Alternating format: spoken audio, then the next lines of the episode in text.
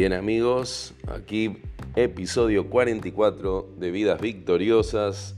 Y bueno, aquí ahora aislado, quien les habla me ha tocado, se me rompió el invicto del COVID y me ha tocado, así que estoy hace un par de días aislado, pasando con algunos síntomas fuertes al principio, pero dentro de todo leve, eh, con experimentando esto que ya parece ser una mala moda del mundo, una moda más de estas modas del posmodernismo, de este mundo contaminado por causa de la maldad, por causa de, la rebelión contra el amor a Dios y, el, y lo que venimos hablando, ¿no? El resistir a todo este sistema diabólico que destruye, que deshumaniza.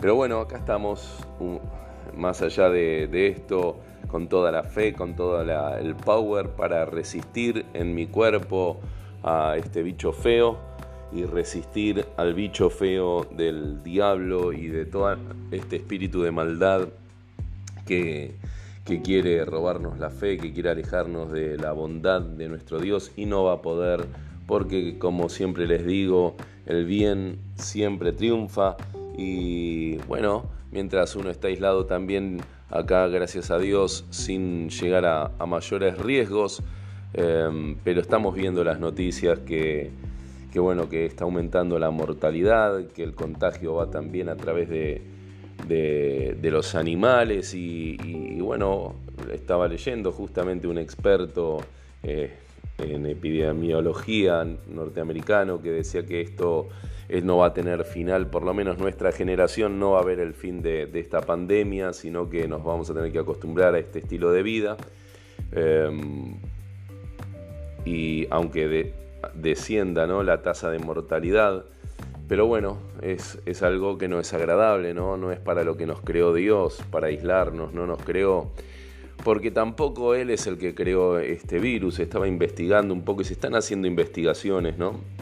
De dónde, el, famoso de dónde salió, si fue un accidente, si salió, el famoso salió de un murciélago, parece que todo aquello ya quedó atrás en el olvido y entramos de nuevo en una carrera acelerada, después de haber tenido un año casi de parate total que nos llevó a meditar en muchas cosas y que supuestamente íbamos a recapacitar en nuestra manera de vivir pero lo que noto es que eso se nos fue muy rápido en cuanto nos dieron un poquito de salida y ya estamos de nuevo acelerados en nuestra manera de vivir y eso acelera también el contagio.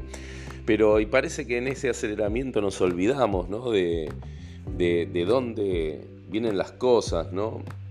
Y a veces le atribuimos a Dios o a la naturaleza. Claro que Dios permite, pero también no debemos olvidarnos que eh, aunque no nos guste, somos esclavos de un poder, eh, de, un poder económico mundial que responde obviamente a las huestes de maldad.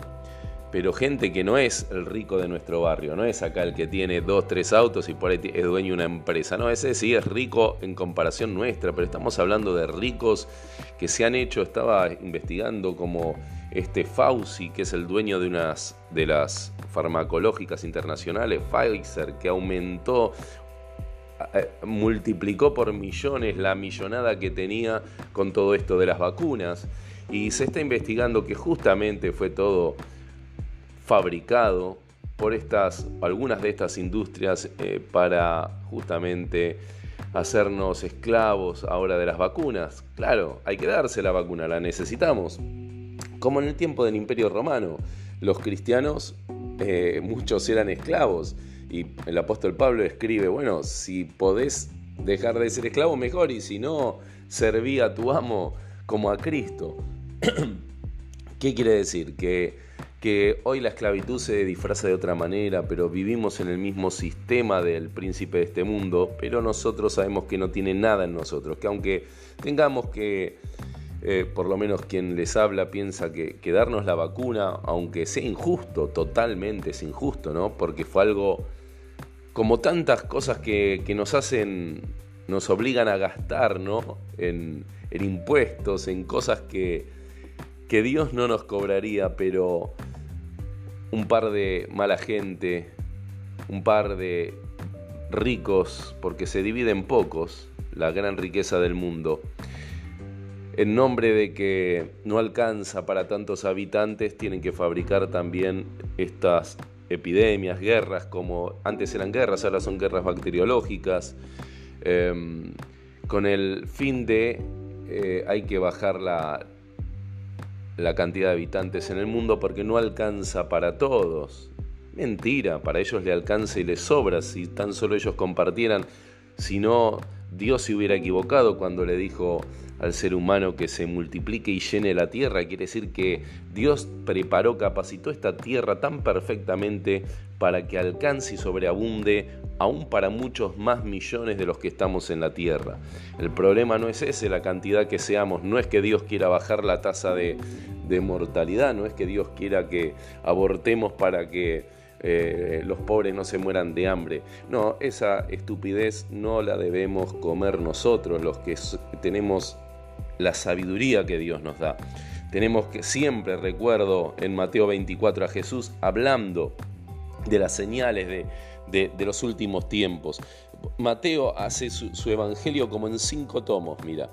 Eh, habla primero del Sermón del Monte, después hace una, una instrucción a los discípulos, viene la parte de la instrucción a los discípulos, después eh, en el tercer tomo habla de las parábolas que, con las cuales enseñaba Jesús, y el cuarto tomo del Evangelio de Mateo habla respecto a las relaciones humanas, y la última parte, el quinto tomo, refiriéndose a las enseñanzas sobre los últimos tiempos, y siempre me viene, ¿no? Jesús ahí en el capítulo 24 cuando le pregunta cuándo va a ser el final de todas estas cosas. Y en el versículo 4 Jesús le dice, tengan cuidado de que nadie los engañe.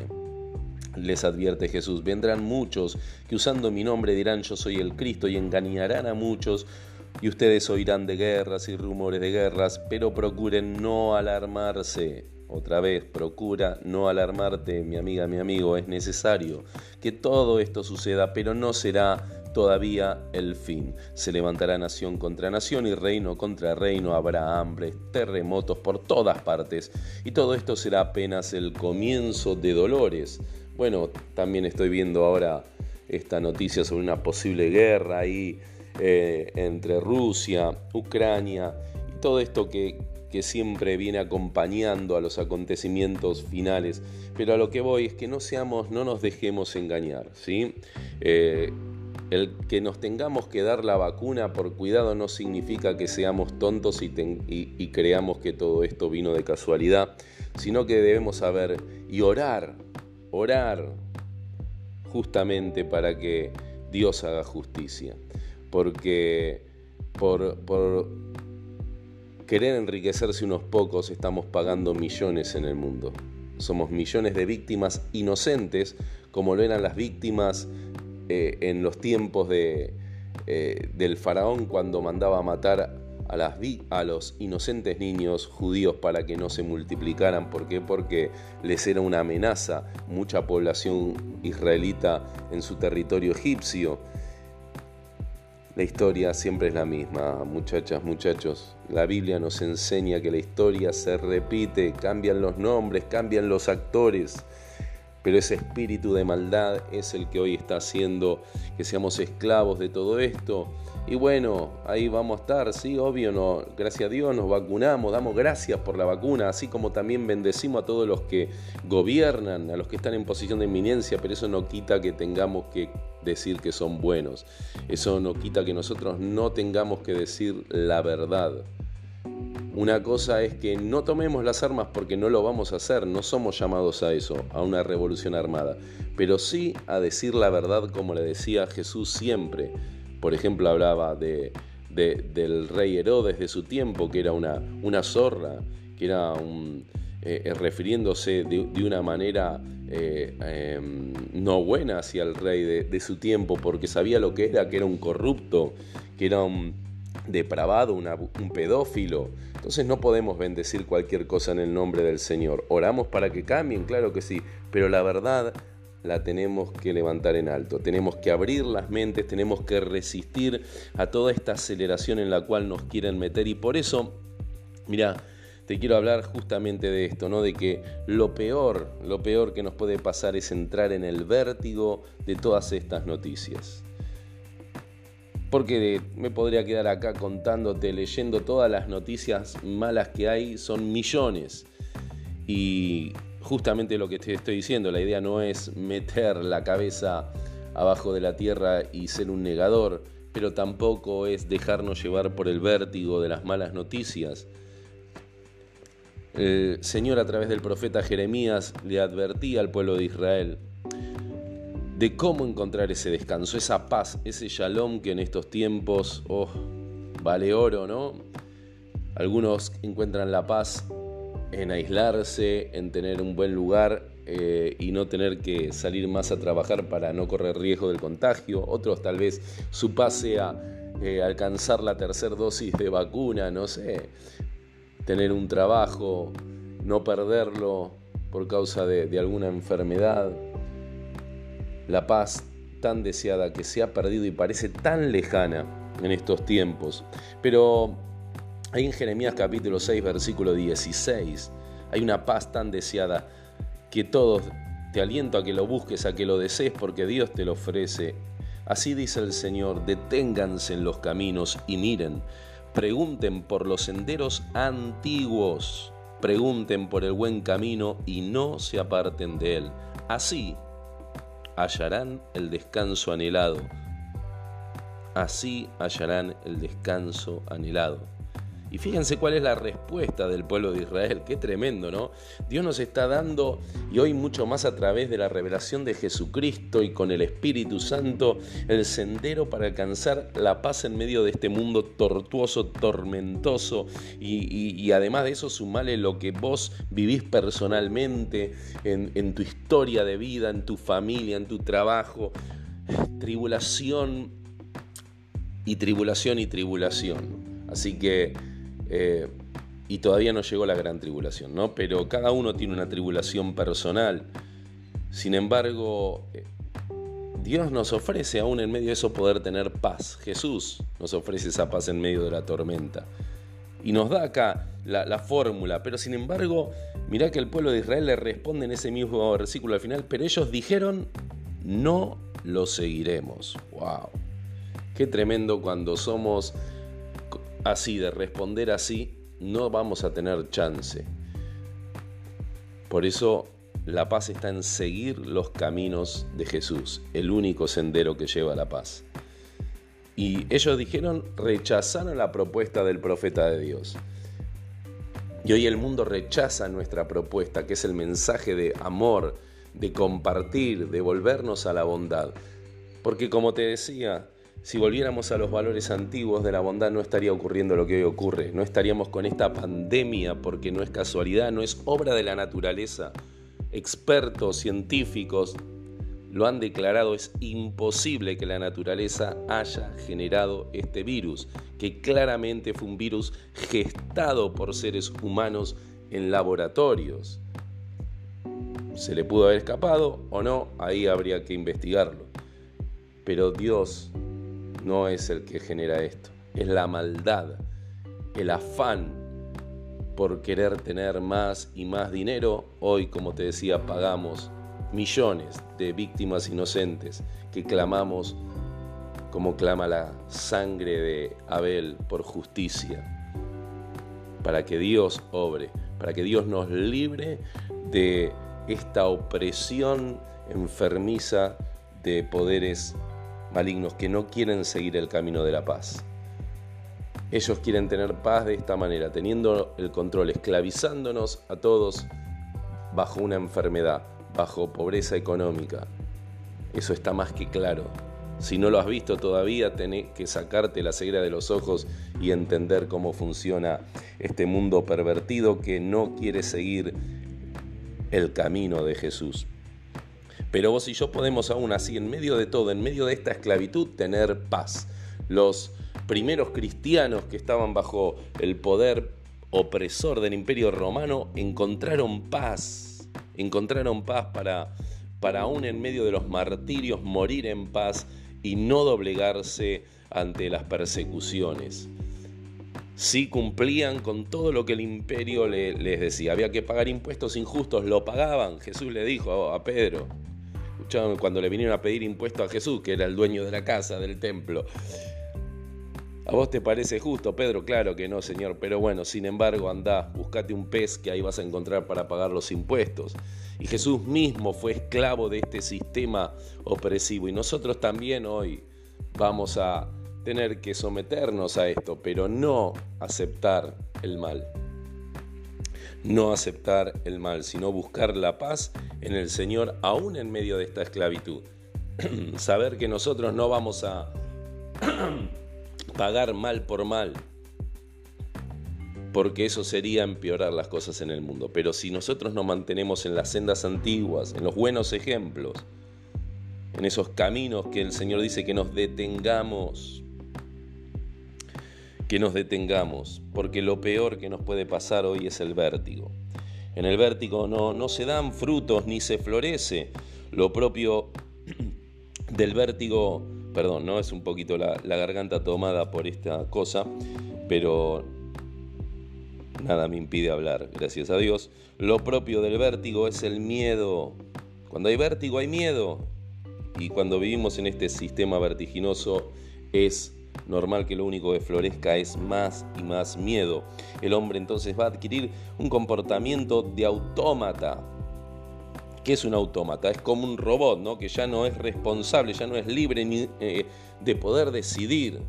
Viste, a mí no sé si te pasa a vos, a mí me pasa que cuando quiero abrir una, ahí en internet, en Google, una ventana, eh, no sé, para entrar al banco, poner y se me abre otra ventana donde me pregunta si soy un robot o no soy un robot. Algo que yo todavía no logro entender si alguien me lo puede explicar, ¿no? ¿Esto qué quiere decir? Que en cualquier momento los robots van a manejar nuestra cuenta bancaria por nosotros. Y a eso nos quieren llevar, ¿no? A estar robotizados mediante estos aparatitos, los celulares, que nosotros los podemos usar para bendición, para, para servir a los demás, pero no dejar que seamos nosotros siervos de ellos y nos controlen la vida porque como te decía la vez pasada, nos volvemos autómatas en el vértigo en el que nos meten las redes sociales, la información al instante en el celular, nos lleva a estar con los ojos todo el tiempo mirando la luz del celular, como los bichos que son atraídos por la luz en el campo, ¿no? Que hay que apagarles la luz para que no molesten. Bueno, a nosotros habría que apagarse un poquito, bajar la intensidad de la luz de estos aparatos porque somos atrapados como bichos ante la luz de esta pantalla y nos perdemos de mirar nuestro entorno, perdemos los valores de mirar al prójimo, perdemos esos valores de... A veces, como te decía la, otra vez, no preferimos mirar un paisaje y darle like por internet que mirarlo en persona. Una locura, lo que nos está marcando en la locura vertiginosa que estamos y tenemos que bajarnos. Dios dice, deténganse en los caminos y miren, saquen la mirada del celular, saquen la mirada de los afanes de esta vida, de las preocupaciones que te vuelven loco y te llevan a vivir acelerada, acelerado. Basta, mirá a Jesús, poné tu mirada en las cosas que Dios creó, en lo, lo hermoso que Dios creó y disfrútalo en persona. No lo vivas simplemente de una manera autómata, plastificada. es como ir en un tren, ¿no? Que, como esos trenes que llevaba a, los judíos eh, a los campos de concentración. Hay que bajarse, no hay que dejarse llevar a esa esclavitud que nos lleva a la muerte. Vemos el cambio climático, estamos viviendo tiempos nunca vistos de calor, récord de calor, en otros lados récord de frío, granizos que aparecen de golpe que antes no existían. Hace, cuando éramos chicos, no había esto de que todos tenían que tener un aire acondicionado, ni que todos tenían, teníamos auto. Por un lado es una bendición, pero por el otro lado estamos descuidando. Hemos descuidado el planeta, no se cuida. El talar árboles, el contaminar los océanos, y todo eso nos lleva a una locura que si seguimos en este vértigo, yo no sé qué va a pasar de acá a 20, 30 años, Por eso Dios, como le decía en aquel tiempo Israel, deténganse en los caminos, miren, bájense de ese tren vertiginoso. Pero muchos dicen, no, estás exagerando, pastor. Y tal vez digas, les creas a muchos, como decían los otros profetas contrarios a Jeremías. Ahí en Jeremías 6:14, Dios dice, de ellos curan por encima la herida de mi pueblo y les desean paz, paz, cuando en realidad no hay paz. Entonces, esto no se puede arreglar de manera superficial hay que realmente volver a esos primeros valores, esos valores que había en la vida cuando nosotros tal vez éramos chicos, ¿eh? esos valores que, que el mundo, por poner en primer lugar los valores que dan dinero, han dejado de, de darle valor a la belleza de la naturaleza, de lo creado por Dios. Este mundo está, se ha resecado por las competencias y el individualismo, donde ya casi no queda lugar para los sentimientos ni el diálogo. Todo es información, hace esto aún sin entenderlo. No dejemos que nos conviertan en autómatas. Meditemos como dice el Señor. Porque todo esto nos quita la paz. Todo lo que es superficial nos va a quitar la paz. No se puede hallar esa paz de una manera superflua. Dios nos dice volver a esos valores antiguos. ¿Cuáles son? Por ejemplo, la honestidad, el honor.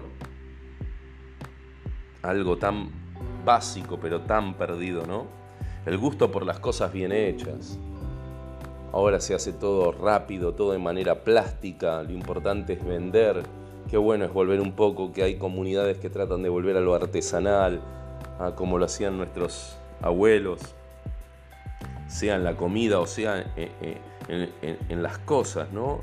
En las cosas, en la industria, del, por ejemplo, de, lo cerámico, del fabricar, de la misma construcción.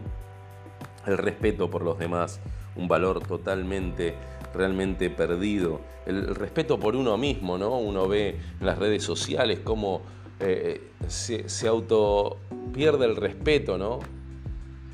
Gente que, se saca fotos prácticamente desnuda o que, que no respeta ni no se autorrespeta, se, se exponen.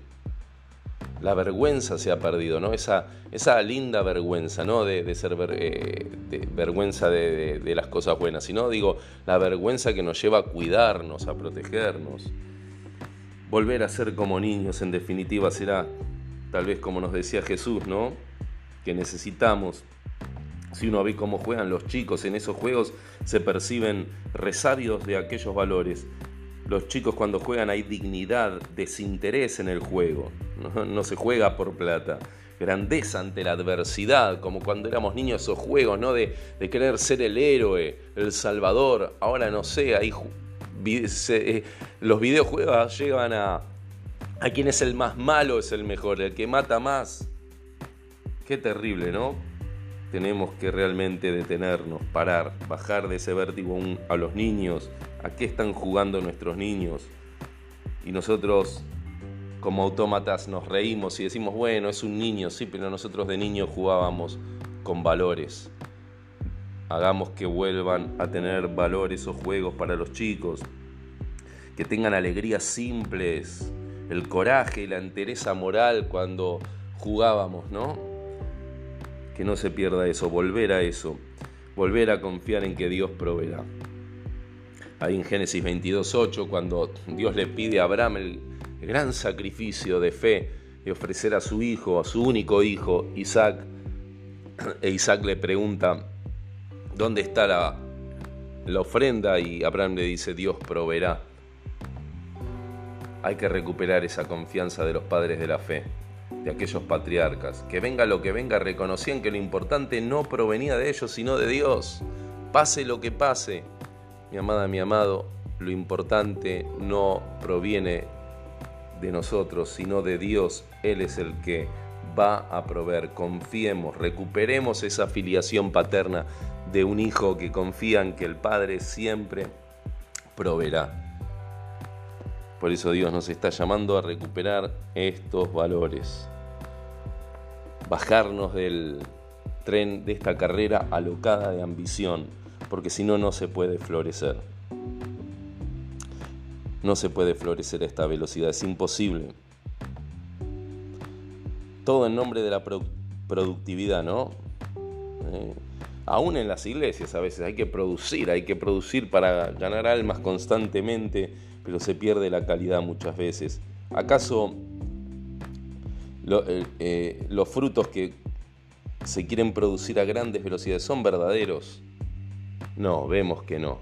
Que se inyectan hormonas ¿no? a, los pollos para, para que crezcan más rápido, a, los tomates, a las verduras, y ya no tienen la misma vitamina que antes, porque no se puede ir en contra de lo creado por Dios de las leyes. Eclesiastés nos enseña que todo tiene su tiempo debajo del sol, y para eso están las cuatro estaciones puestas por Dios, y hoy se nos quiere llevar a, a pasar de largo por todas las estaciones y hacer cualquier cosa en nombre de la productividad. Nada bueno puede florecer en este vértigo. Por eso Dios dice, deténganse en los caminos, miren, miren. Si seguimos viviendo como autómatas a esta velocidad vamos a ser aniquilados, no tengo la menor duda, pero si nos detenemos como Dios y buscamos esa paz que solo el Señor puede darnos, hay esperanza. Ahora la pelota está en nuestro poder. No importa cuántos virus tiren los grandes empresarios del mundo, sea Bill Gates, sea Fauci, sean los más ricos de, en petróleo, ¿qué le vamos a responder a Dios? Eso es lo que importa. ¿Vamos a decirle como le dijo el pueblo de Israel, no lo seguiremos? ¿O vamos a decirle, sí, lo seguiremos? Si sos de los que conmigo estás listo para resistir a esta maldad, decile conmigo hoy a Jesús, yo te voy a seguir a ti, Señor. Yo quiero esa paz tan anhelada. Yo la deseo, la tomo para mi vida. Yo me bajo de este vértigo, yo no voy a ser un autómata, un robot, yo vuelvo a los valores del amor, al relacionarnos, vuelvo a esos valores de comunicarnos, de, tomar, como siempre digo, aliento, ¿no? Eh, un mate, un café, algo, juntarnos, volver a esos valores sencillos de salir a pasear y dejar de lado un poquito la vida virtual. Dios nos ayude, no digo que es fácil, es difícil, tenemos que usar aún estos medios virtuales para poder conectarnos y resistir, lo vamos a hacer, pero no nos vamos a dejar dominar de ninguna cosa, como decía el apóstol Pablo. Todo me es lícito, pero no todo me conviene. No me voy a dejar dominar de ninguna cosa, solamente de la paz de Dios que sobrepasa todo entendimiento, que esté reinando en tu vida, que en esta semana, en esta semana puedas salir de ese vértigo, encontrar la paz tan deseada para tu corazón, para tu alma, para tu vida, en el nombre poderoso de Jesús. Amen.